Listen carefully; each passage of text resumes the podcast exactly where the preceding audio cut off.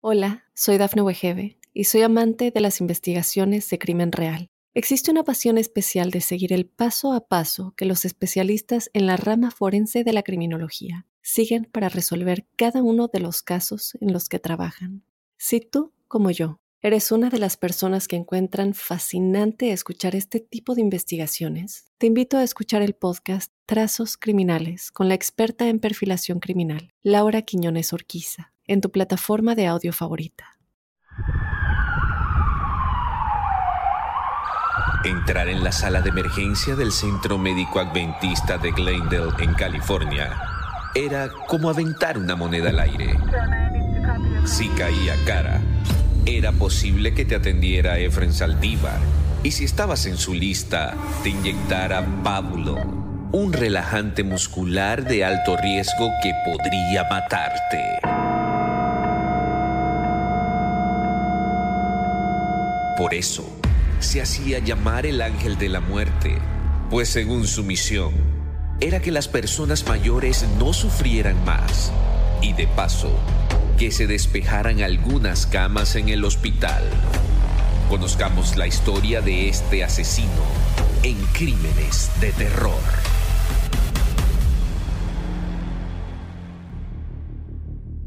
Bienvenidas y bienvenidos a un nuevo episodio de nuestro podcast Crímenes de Terror. Yo soy José Luis Montenegro y en cada capítulo viajaremos en el tiempo para recordar los peores crímenes y a los personajes malignos que marcaron la historia de Estados Unidos. El caso de hoy es el de Efren Saldívar, mejor conocido como el Ángel de la Muerte, un enfermero condenado a seis cadenas perpetuas por las muertes de varios pacientes terminales en un hospital de Glendale, en la periferia de Los Ángeles. Si aún no te has suscrito al podcast, oprime el botón de seguir en la plataforma en la que nos estés escuchando, ya sea en Spotify, iHeartRadio, Amazon Music o Apple Podcast. Así, podrás recibir cada sábado la notificación de un nuevo episodio de Crímenes de Terror.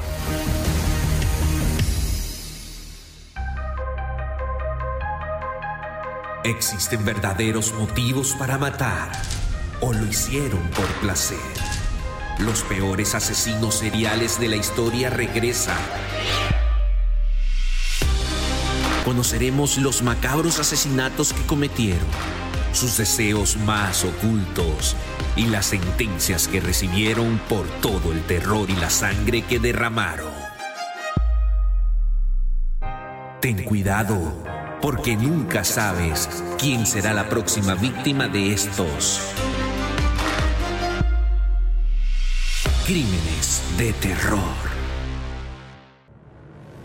Bienvenidos y bienvenidas a Crímenes de Terror. El caso de hoy es el de Efren Saldívar, mejor conocido como el Ángel de la Muerte, un enfermero condenado a seis cadenas perpetuas por las muertes de varios pacientes terminales en un hospital de Glendale, en la periferia de Los Ángeles. ¿Cómo operaba Saldívar? Bueno, pues este sujeto inyectaba un fármaco paralítico que provocaba un paro respiratorio y o cardíaco a estos pacientes. Normalmente estos medicamentos podrían haber incluido, según algunas versiones, eh, morfina, cloruro de suxametonio, ya que se encontraron en su casillero con jeringas nuevas y usadas al momento de su detención. Primero dijo que mató a más de 50, 50 personas.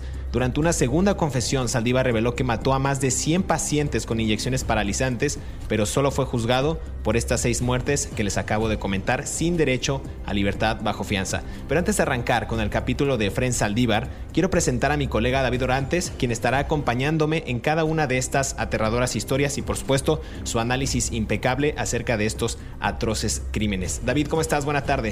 Bien, uh, impecable y atroces suena raro en la misma frase. Pero bueno, este eh, trataré de ser más atroz que impecable. La, sí, hoy vamos a hablar de un caso de, de Efren Saldívar, que es un mexicoamericano que nació en Bronzeville, eh, en la frontera con, del sureste de Texas con México, quien mató a seis personas, por los cuales está condenado a seis cadenas perpetuas, pero se sospecha que, incluso con confesiones a posteriori de él, que mató a muchas más personas. Es un caso muy interesante porque ya hemos hablado de otro, por lo menos de otro caso de un enfermero asesino, ¿no? Aunque parezca nombre de lucha libre, eh, de un luchador de lucha libre. Eh, hemos hablado de la enfermera aquella y ahora este muchacho. Los enfermeros asesinos son algo muchísimo más común de lo que parece en los Estados Unidos. Hay antecedentes desde 1885, ¿no? Con una enfermera Joe algo que se llamaba Joe Garden o Joe Jarden, que también se dedicó a matar a sus pacientes. Entonces es muy interesante porque podemos analizar cómo alguien que fue formado para cuidar la vida de las personas, para protegerlas, toma el camino de, por, el, por la cualquier razón que sea, de, terminarlas, de matarlas, ¿no? En estos crímenes impecablemente atroces. Bien lo has dicho tú, David. Hoy hablaremos de Fren Saldívar, ya lo decías eh, al principio del, programa, un hombre que nació el 30 de septiembre de 1969 en Brownsville, en Texas, un hombre que, que aún vive y está por cumplir 52 años. Eh, ya faltan algunos días para que sea el cumpleaños de este sujeto, quien además se graduó de la Facultad de Carreras eh, Médicas y Dentales de North Hollywood en 1988. Eh, dice por ahí el registro que, nosotros pudimos consultar que obtuvo un trabajo como terapeuta respiratorio empleado por el Centro Médico Adventista de Glendale, cerca de Los Ángeles, y trabajó durante el turno de noche cuando había menos personal de guardia. Pero vayamos un poco más atrás para conocer este sujeto, porque sus padres, Alfredo e Isaura, se mudaron a Estados Unidos desde México, como tú decías, David, eh, para que sus hijos justo pudieran nacer como ciudadanos americanos. Luego se mudaron a Los Ángeles, donde Alfredo esperaba, pues quizás encontrar algún trabajo como obrero, mientras Isaura, por su parte, trabajaba como costurera. Y aquí hay algo bien eh, curioso, digámoslo así, porque en la escuela Saldívar era un chico muy extrovertido y un estudiante decente, aunque dicen por ahí que idolatraba a, estas banditas o pandillas que se juntaban afuera de la escuela secundaria mientras él estaba en el colegio. Y, también curioso porque cuando él comenzó a asistir a la escuela secundaria tenía sobrepeso y también le costaba adaptarse a esta, a esta sociedad siendo un chico mexicoamericano. Su primer trabajo fue en un supermercado en el que a menudo dicen que robaba cosas y al final sus calificaciones bajaron constantemente al grado que no pudo él pues conseguir este título, eh, graduarse pues. Entonces después de eso dicen por ahí que un amigo que estudiaba en la Facultad de Carreras Médicas fue el que lo motivó o lo incitó a entrar a, esta, a este colegio y seguir esa misma línea de estudios. Entonces él hizo como una equivalencia, digamos un examen eh, que podría asimilarse en créditos para entrar a, esta escuela y se inscribió en la escuela eh, médica en 1988, como ya lo decía David. Esto es como la primera parte del antecedente que sabemos de Fren Saldívar, mejor conocido como el ángel de la muerte. Eh, a ver, yo, yo encuentro, para variar, no estoy de acuerdo con algo que, de lo que dices, pero yo no estoy tan seguro que era complicado eh, como mexicoamericano en embonar en una escuela de Los Ángeles, una preparatoria de Los Ángeles. Precisamente la fortaleza que tiene uno como adolescente en Los Ángeles es, en una preparatoria, es es ser mexicano, pues, ¿no? O sea, uno es fácil integrarse a la cultura, es fácil integrarse a los códigos más o menos normales. Lo que sí encuentro un poco más um, entendible en la falta de aceptación de, Saldívar en el contexto de una universidad, de una preparatoria y una junior high en el área de Los Ángeles es el sobrepeso. Vivimos en una ah, sociedad donde se le hace narcisista, donde se le rinde muchísimo culto a la imagen y California es probablemente junto con New Jersey y tal vez algunas partes de, Texas y de Miami, donde el culto a la personalidad del cuerpo es exacerbado.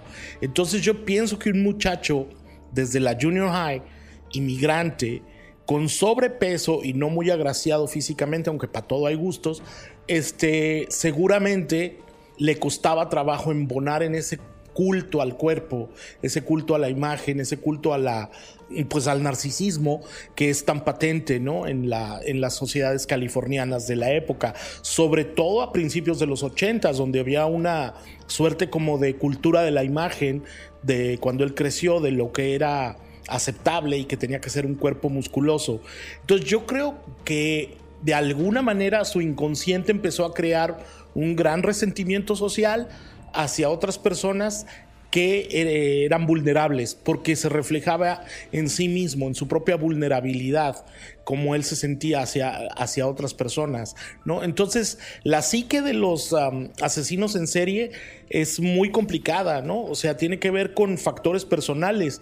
Hemos hablado aquí muchas veces que los, la mayoría de los asesinos en serie, de acuerdo con el FBI, tienen motivaciones sexuales y obviamente Efren Saldívar no la tenía. Entonces sus motivaciones estaban en otro lugar, probablemente en el resentimiento social, ¿no? Claro, porque como bien dices, no, no, bueno, al menos en la investigación que yo hice no encontré un, una, una motivación meramente sexual. Bien, bien dices tú, creo que pudo haber sido la parte de la autoestima y esta imagen tan estereotípica que se, que se prolongaba en esos años en, en, la ciudad de Los Ángeles. Ahí también, después de que Efren Saldívar estudia un año, eh, a los 19 obtiene este certificado que comentaba y consigue su trabajo como terapeuta respiratorio en el Centro Médico Adventista de Glendale.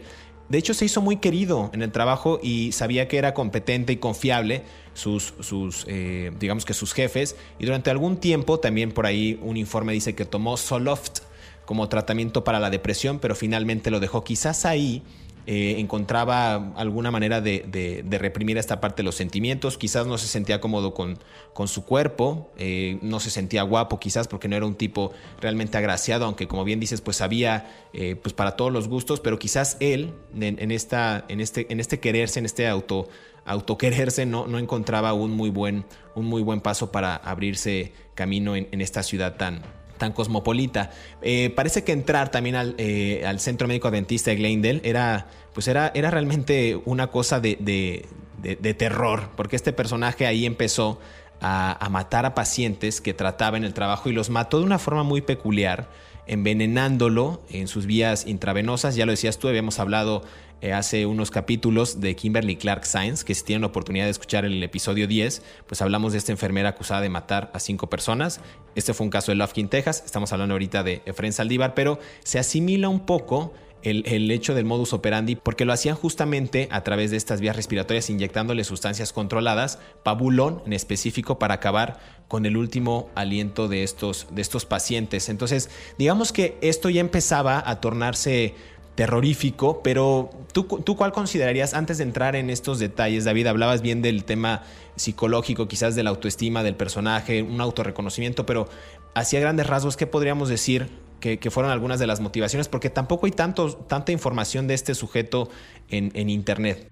Bueno, la repetición de los asesinatos nos habla de una planificación. Una planificación a su vez nos habla de una determinación y una frialdad. ¿No? No tenemos una, o sea, los asesinos en serie vienen en todas las formas posibles, ¿no?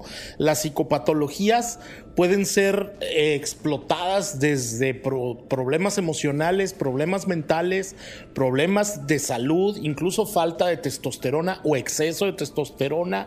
O sea, hay una gran cantidad de variantes, ¿no? Cada asesino en serie se explica en sí mismo, no es un patrón, ¿no? ¿Qué los impulsa? Es multidimensional. Entonces yo creo que en el caso de Saldívar, estamos hablando de un muchacho que tenía falta de autoestima debido a su sobrepeso, eh, que lo entiendo perfectamente, eh, tenía falta de empatía social, tenía mm, una, y una, algún tipo de resentimiento con la sociedad en la que él estaba inmerso. Eso es muy, muy importante porque escogió pacientes vulnerables, más vulnerables que él. Entonces tiene que ver con una lógica de poder hacia el débil. Él tenía una necesidad de satisfacer algún tipo de impotencia emocional que lo hacía matar a estas personas. Nunca lo vamos a saber, solo él lo sabe, pero incluso probablemente ni siquiera él lo sepa. Totalmente. Vamos a escuchar esta cápsula que preparamos para ustedes para seguir hablando de Efren Saldívar, mejor conocido como el ángel de la muerte. Más adelante escucharemos cómo este personaje eh, culpado eh, de, seis, de seis muertes, de seis pacientes en este centro médico adventista, lo hizo por, según él, para dejar más espacio en estas camas de hospital y como bien decías David, también para acabar con estas vidas de gente mayor que eran realmente vulnerables y, que ellos justamente eh, pues cesara este sufrimiento que estaban padeciendo en Los Ángeles. Volvemos a Crímenes de Terror en este capítulo que cada vez se pone más bueno.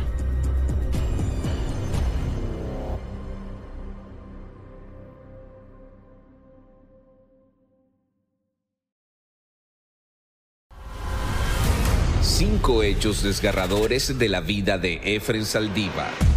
Número 1 Efren le confesó a la policía en 1998 que había contribuido a cerca de 100 o 200 muertes y que activamente había matado a 15 pacientes con drogas o dejado de administrarles medicamentos.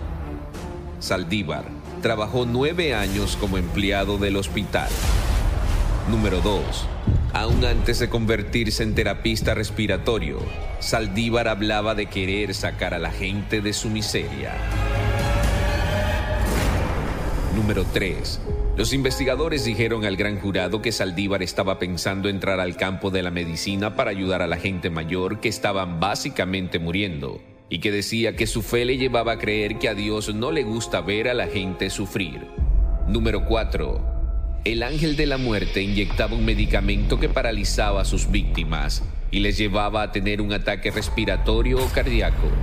Entre las drogas utilizadas estaban la morfina, el cloruro de suxametonio, los cuales fueron encontrados en su locker con inyectadoras. Número 5.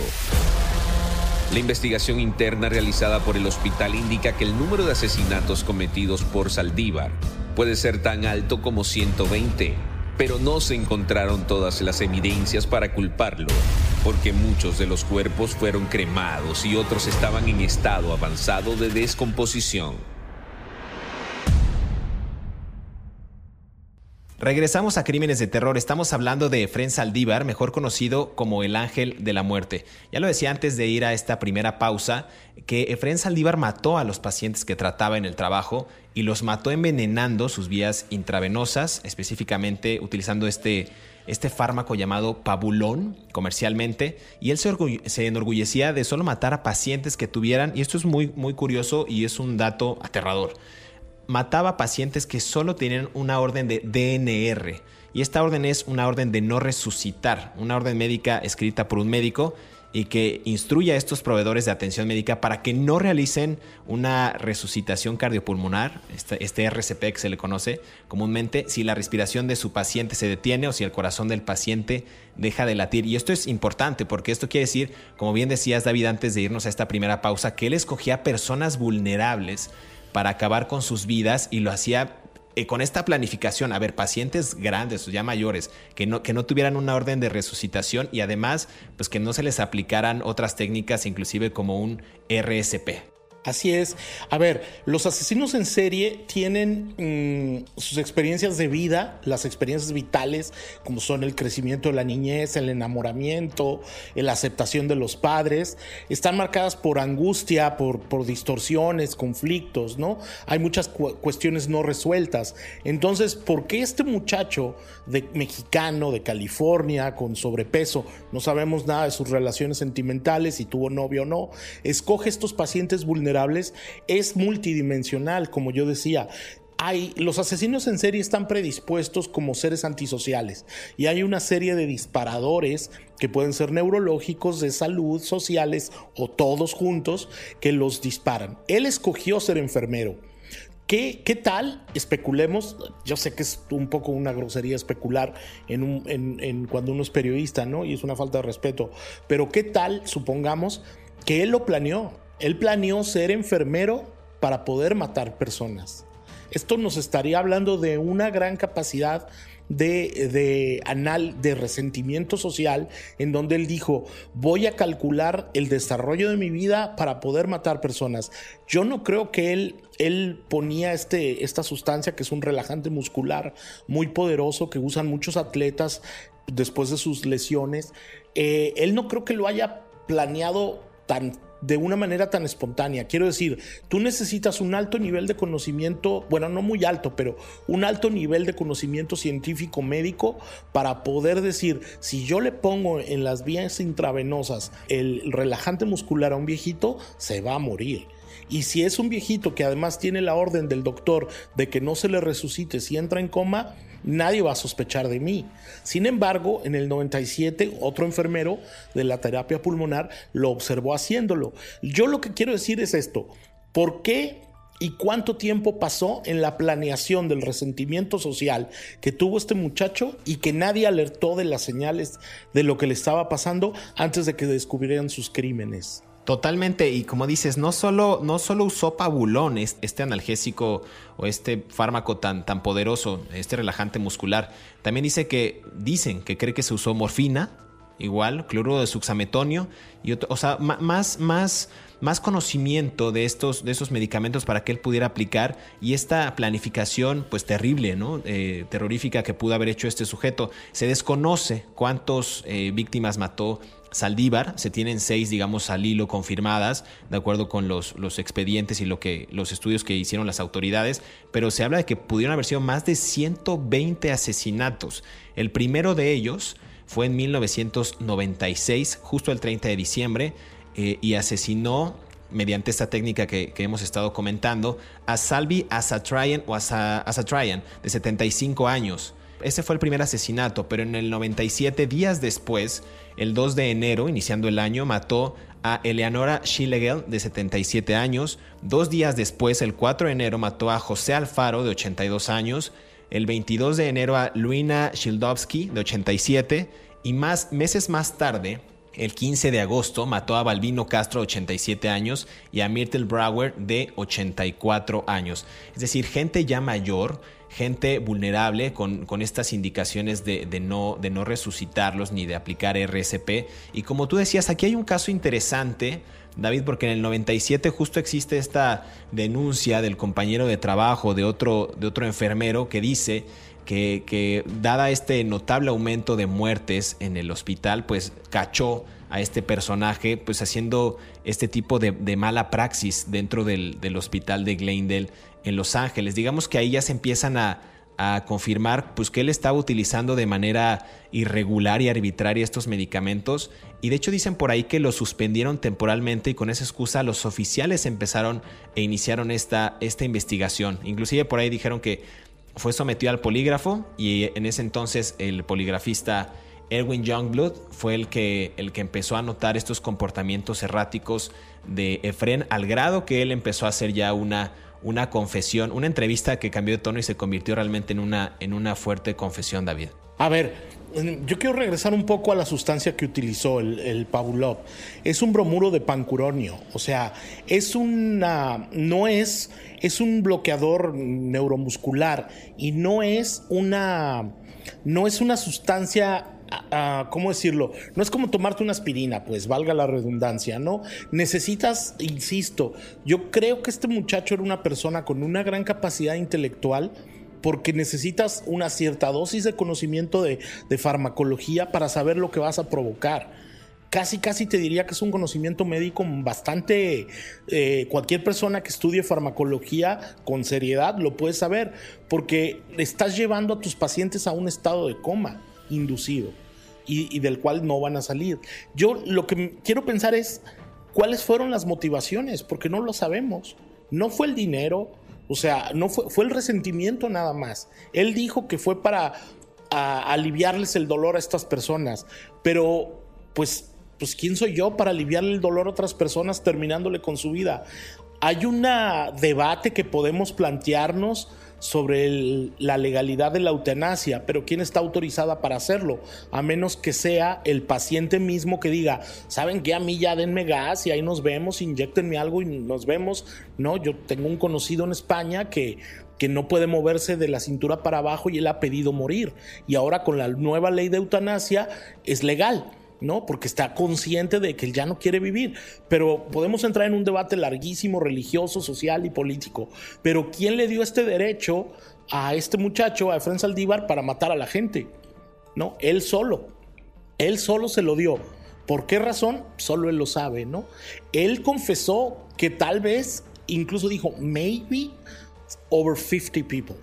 Hay transcripciones de los interrogatorios en las cortes de Los Ángeles y él lo dice incluso en la, en la, ¿cómo se llama? En la declaración estenográfica, que es la, la, transcripción de los diálogos que él tiene con los detectives, le preguntan, ¿cuánta gente mataste? Y entonces él duda, suspira, así dice, y lo dice, maybe over 50. O sea, planeó más de 50 muertes, solo lo condenaron por 6 pero planeó más de 50 muertes él mismo. Entonces estamos hablando de una persona con un grave, grave problema, un desequilibrio terrible de valores morales para decidir qué es lo correcto y qué no. Totalmente. Fíjate, yo por ahí la, investigación que estaba haciendo y, de acuerdo a lo que yo leía, decía, bueno, como hemos hablado de tantos asesinos, quizás como tienen estas claras motivaciones por una infancia perturbada, yo pensé, quiere asesinar a gente mayor porque tiene un, una animadversión contra sus padres o contra alguien mayor que le hizo algo, entonces él quiere ejecutar este tipo de, de prácticas mortales en contra de gente, de gente vulnerable. No sé, yo pensé por ahí, quizás una una idea de acabar con gente mayor que le haya hecho daño a él cuando era pequeño, al abuelo, no sé, pero no encontré nada. Entonces no, no, no logras del todo ligar y digo, es igual una, una suposición, pero estamos aquí dando algunos, algunas luces para entender a este personaje y, me, parece, me, parece, a mí fascinante en cuestión periodística eh, hablar de estos, de estos temas. Por ahí también se habló, David, que la gente empezó a sospechar justo eh, después de estos asesinatos de este personaje. Entonces dice una versión que inclusive en una broma de abrir el casillero de, de Efren Saldívar para esconder la ropa de otro enfermero, encontraron dentro de ese casillero los medicamentos que incluían morfina y pabulón en el, en el casillero del ángel de la muerte, del autodenominado ángel de la muerte. Por ahí también, ya más adelante, eh, cuando fue sometido, decía yo, en este interrogatorio, de acuerdo al caso que se iba armando, que lo sometieron al polígrafo, pues ya se, ya se había convertido esto en una confesión.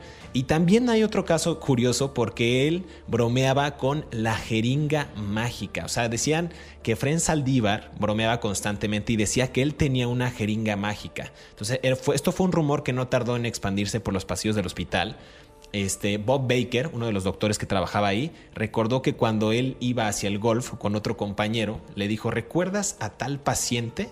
Entonces el otro enfermero le dijo que sí, y su amigo reviró, Efren lo mató. Entonces ahí también ya circulaba una versión de que dentro de esta, de esta comunidad de enfermeros eh, ya apuntaba a que Efren Saldívar era el sospechoso quizás por su actuación, quizás por su forma de ser, después de lo del casillero también, después de la confesión con el polígrafo, había ya varios elementos que, apuntaban a este sujeto antes de, antes de que hablara con las autoridades, David. Así es, a ver, hay un, hay un asunto que a mí me parece muy interesante. Él empezó a matar personas en 1989 y lo detuvieron hasta 1997. ¿No? O sea, estamos hablando de un gran periodo de años. Luego, eh, la policía de Los Ángeles descubrió que en el hospital de Glendale, California, en donde él trabajó, en el periodo en el que él trabajó, murieron 171 personas de manera sospechosas. Por eso estamos hablando de que fue un asesino en serie brutal, ¿no? A ver, a ver. Él confesó 50, dijo tal vez, maybe 50, pero probablemente él minimizó las causas, ¿no? Ahora, hay un antecedente, la depresión. Él tenía una depresión y estuvo bajo tratamiento médico.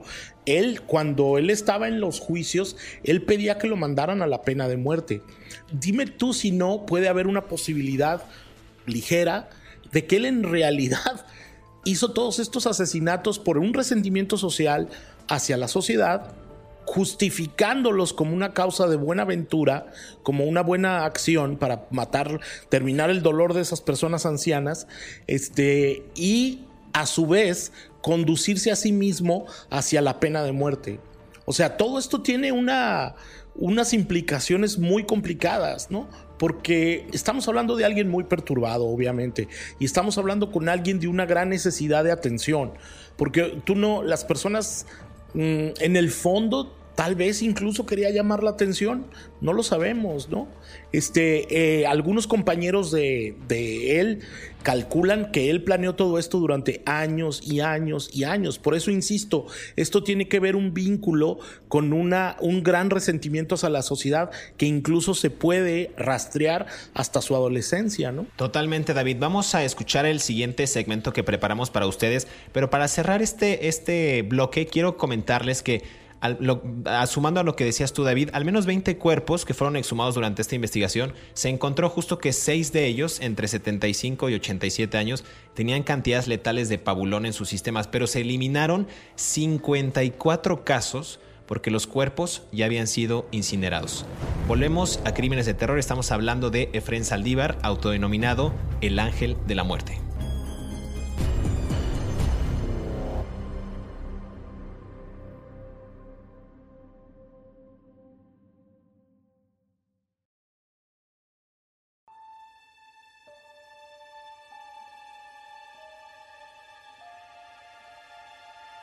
Durante los interrogatorios, el ángel de la muerte confesó que a los 19 años mató a su primer paciente, una persona con cáncer terminal.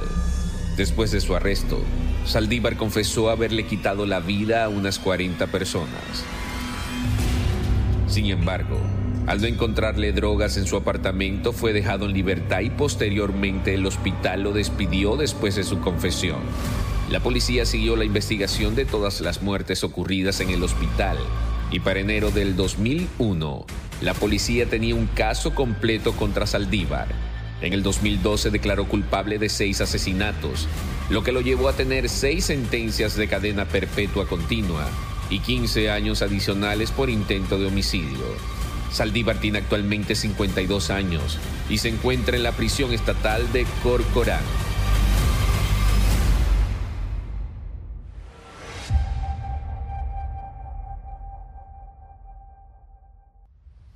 Regresamos a Crímenes de Terror, estamos hablando de Efren Saldívar, mejor conocido como el Ángel de la Muerte. Ya decíamos antes de irnos a este, a este último bloque, ya para ir cerrando la conversación, que cuando la policía se enteró eh, de que habían denunciado a Saldívar, se acercaron a él y durante ese interrogatorio él simplemente se dobló y comenzó a confesar que inyectaba a pacientes. El primero afirmó él que lo hizo cuando tenía 19 años y había sido un paciente de cáncer terminal. Después de ese arresto, Saldívar continuó hablando y confesando y afirmando haber matado a poco más, o a poco, poco más, poco menos de 50 personas, aunque realmente pues, la cifra, ya lo decíamos, eh, podría llegar hasta, hasta 120. Fue interrogado el 13 de marzo de 1998. Eh, siguió en libertad, si no, si no me equivoco, pero después fue detenido hasta el 9 de enero de 2001. Así es. Eh, fue el, fiscal de en ese tiempo, eh, Steve Cooley, creo que se llamaba el fiscal de distrito en el condado de Los Ángeles.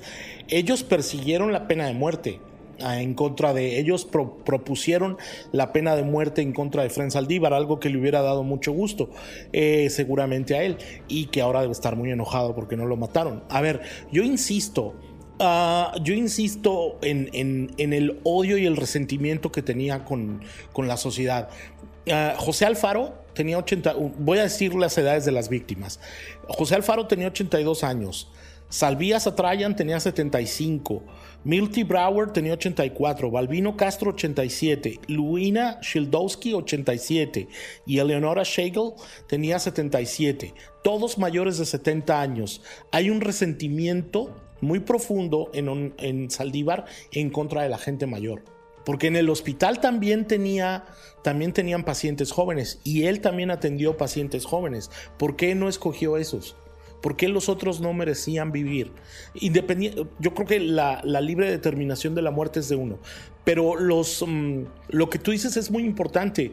Cuando él confiesa todos estos crímenes y los investigadores empiezan a buscar las víctimas y exhuman los cuerpos, se hizo complicadísimo el caso en contra de él, precisamente porque algunas de sus víctimas habían ocurrido años antes y nadie lo detectó y además algunos de los cuerpos, por supuesto, ya habían sido incinerados, ¿no? Entonces, hay otro asunto que tiene que ver con la demanda al hospital. ¿No? Yo me imagino que el Glendale Hospital todavía debe estar pagando demandas a los familiares, dinero mensual por la, por la muerte. Yo, yo quiero pensar que hay un componente de resentimiento otra vez hacia la sociedad, hacia el hospital y hacia desprecio a tu propia vida, ¿no? Cuando él, cuando él confiesa los crímenes, en una entrevista con los, um, con los policías le dice, yo, yo me imaginé que un solo asesinato no me iba a mandar a la pena de muerte. Eso se lo dice a los policías. O sea, él calculó todo esto para morirse. Por eso insisto, debe estar muy enojado con la policía y con las autoridades y con los fiscales y con el juez de que no lo condenaron a la pena de muerte. Claro, inclusive también dijeron que, registraron su casa, no encontraron justo drogas ni nada y pues el hospital de todos modos decidió despedirlo obviamente debido a esta confesión. Fue así, como bien mencionabas en el, en el segmento pasado, que, que se hizo la, la, examinación de estos más de mil pacientes que había ocurrido en los turnos de Saldívar y pasó un año reduciendo el número de los sospechosos porque eran muchísimos casos y eran muchísimos cuerpos los que había que analizar, haciendo imposible pues, revisar sus cadáveres en busca de estas drogas. Ya decía yo que fueron 20 cuerpos que fueron exhumados, encontraron 6 de entre 75 y 87 años con esta sustancia en su cuerpo y fue justamente en enero de 2001 que ya la policía había construido este caso fuertemente contra Saldívar y en ese mes dicen que Saldívar supuestamente le dijo a la policía que cometió decenas de asesinatos por piedad en el centro médico y fue cuando ahí se confesó y se autodenominó como el ángel de la muerte. También les dijo que estaba enojado al ver que los pacientes con enfermedades terminales se mantenían con vida y entonces él decía que los mataba inyectando drogas paralizantes de los músculos vía intravenosa. Entonces ahí entra mucho lo que dices tú, David, de, ese resentimiento de por qué, por qué a gente mayor. Yo sí había estado analizando el caso, como lo decía, de, oye, pues por qué a ellos quizás tuvo algún altercado con alguien mayor o quizás la figura de sus padres fue muy autoritaria y él reflejó ese odio, pues no solamente a la sociedad, sino hacia esta parte del núcleo o este componente central de su familia, pues en estas personas mayores, no sé, aunado también al, tema de la depresión, que estaba controlado, pero también a esta vaga idea que él tenía de querer pues hacer justicia por propia mano. Hay muchas muchas cosas que analizar de este caso. También en entrevistas televisivas Saldívar también se retractó diciendo que había mentido porque estaba deprimido. Eso también es muy interesante. En la parte de la depresión, al estar medicado, después le quitan el medicamento, comete los asesinatos, entra en esta parte que bien decías de que solamente un asesinato lo habría llevado a la pena de muerte, pero no aunque abogaron por eso y él se retracta diciendo que lo hizo porque estaba deprimido. Dicen también por ahí los expedientes que tenía tendencias suicidas y él quería pues ser enviado al corredor de la muerte, pero fue despedido e inclusive su licencia fue revocada. Tú mencionabas ahí, David, que hay como demandas quizás de, estos familiares y demás. Yo encontré que se presentaron siete demandas contra el hospital donde alguna, donde alguna vez trabajó Saldívar y cuatro personas fueron despedidas. Pero aquí hay la familia de Salvi Asatrayan aceptó un acuerdo, dicen, de más de 60 mil dólares del hospital. Eso no, no sé si es si está comprobado, pero algunos medios de comunicación, me parece que Los Ángeles Times sacó eso. Y José Alfaro, la familia de José Alfaro, también por ahí eh, se, conformó con una cantidad de dinero no revelada según CBS. Entonces por ahí se va haciendo el caso y, pues realmente aterrador. No sé qué más detalles podríamos agregar para ir, para ir cerrando este capítulo de Efren Saldívar, David. Sí, a ver, cuando tú sabes, hay un incidente muy, muy... Um, particular con el, con el arresto. Cuando el oficial Curry del Departamento de Policía de Los Ángeles lo arresta, le llama por teléfono porque él no sabe todavía que lo están acusando de homicidio. Y él va a la casa, de, le llama por teléfono y le dice, oye, necesitamos hablar contigo porque él ya sabía que lo habían dado despedido del hospital. Pero él no escapó, no huyó, se regresó a la casa de sus papás. ¿no? La casa de los papás era en el este de Los Ángeles y como muchas familias mexicanas criaban gallinas atrás, o sea, era un barrio donde todos los conocían, o sea, era absolutamente un muchacho que no tenía ninguna intención de, escapar. Él cuando llega a la sede de la policía, él va a la sede de la policía, él no lo detienen eh, de manera violenta, no lo agarran en la calle, no, no lo capturan, él por su propio pie decide ir al interrogatorio con las autoridades y, este, y se para entra al, cuarto de, al cuarto de interrogatorios y el oficial le dice, este, esto a mí me parece increíble. El oficial le dice, Fren, ¿tú entiendes por qué estás aquí hoy? Dice, ¿por qué veniste? Y él le contesta al policía, para limpiar, para limpiarme. Y entonces el policía le dice, ah, sí, para limpiarte de qué? Dice, porque hay una misteriosa llamada anónima diciendo que yo estoy inyectándole sustancias a la gente este, y que los mato. Eh, yo, me dicen que soy el ángel de la muerte, una cosa así. Y le dice, ¿eres el ángel de la muerte, Fren? Le dice, no. ¿Has hecho algo de, de lo que se menciona, de los rumores? Y dice, no te voy a decir que te voy a mentir. O sea, no te voy a mentir, ¿no? Y entonces él empieza a contarles todo. Y empieza a decirles todo. Y pidió un refresco, pidió un Mountain Dew, ¿no? Que es un refresco de, me imagino que como era este, un poco con sobrepeso, pues necesitaba azúcar, ¿no?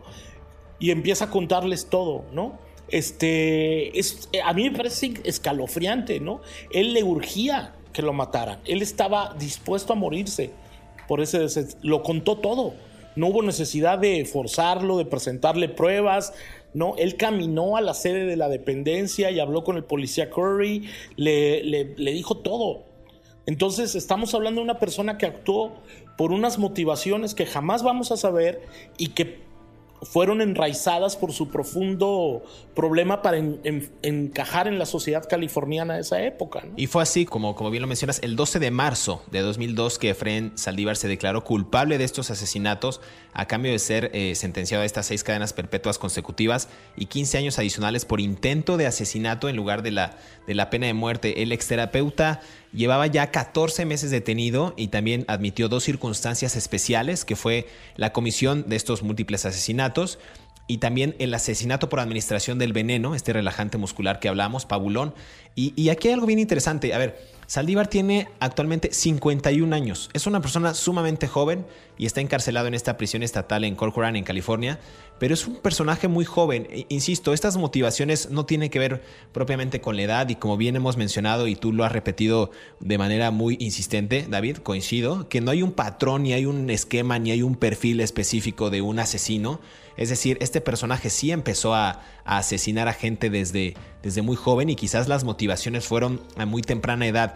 Insistimos, no sabemos eh, de qué manera empezó esta, estas motivaciones criminales de Efren Saldívar, pero resulta inquietante saber que lo hizo pues con estas inyecciones letales a través de estas vías intravenosas de los pacientes mayores a 70 años eh, por dos motivaciones, por hacer justicia ya lo decíamos y también por hacer un espacio en los hospitales, es, terrible pero él lo, lo manejaba de esa manera. No sé si hay algún otro dato David, algo que podamos conocer o que pudiste haber consultado en algún expediente respecto a este sujeto de su vida en la cárcel quizás o, cuáles fueron eh, algunos, algunos este, detalles pues finos del tema del juicio, de la detención.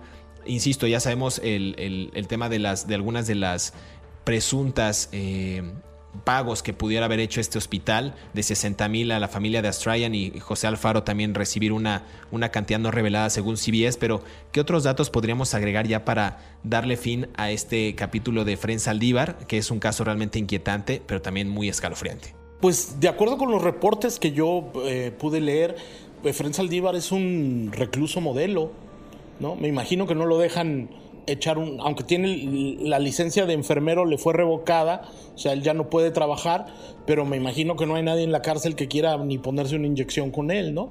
Ni aunque tengas gripa, ¿no? Este, pero, pero por otro lado me parece que, que el, tipo encontró finalmente el sentido de su vida al, al estar encarcelado, ¿no? Ah, hay gente que desafortunadamente no puede adaptarse a la sociedad, no sabe vivir con la sociedad o no sabemos todos y algunos buscamos otros mecanismos para sobrevivir y él finalmente encontró el sentido de su vida al, al ser encarcelado, ¿no? Es doloroso pensar que un muchacho brillante, porque hay que ser bastante brillante para llegar a todas las conclusiones criminales que él llegó eh, con, con base a sus estudios farmacológicos, desperdició su vida porque alguien no lo ayudó a, vivir de, buena manera en la sociedad, ¿no? Totalmente, David. Muchas gracias. Nuevamente un episodio fantástico de, crímenes de terror, periodísticamente hablando, también casos realmente aterradores, pero que vamos a seguir compartiendo con ustedes eh, para, pues para, para, buen deleite de, los, de las personas que nos están escuchando. Es hora de despedirnos, pero queremos agradecer a todos aquellos que cada sábado sintonizan un nuevo episodio de Crímenes de Terror. Estamos leyendo sus comentarios a través de las redes sociales de Mundo Hispánico, a través de nuestras cuentas personales y también a través de la sección de comentarios de reseñas que hacen a través de cada una de las plataformas en las que nos están escuchando, ya sea Spotify, Apple Podcast, Amazon Music o Radio. Y tampoco olviden activar el botón de seguir en estas plataformas para que les llegue la notificación de un próximo episodio y sean los primeros en disfrutar estas aterradoras historias. Hasta pronto, nos escuchamos en el próximo episodio de Crímenes de Terror.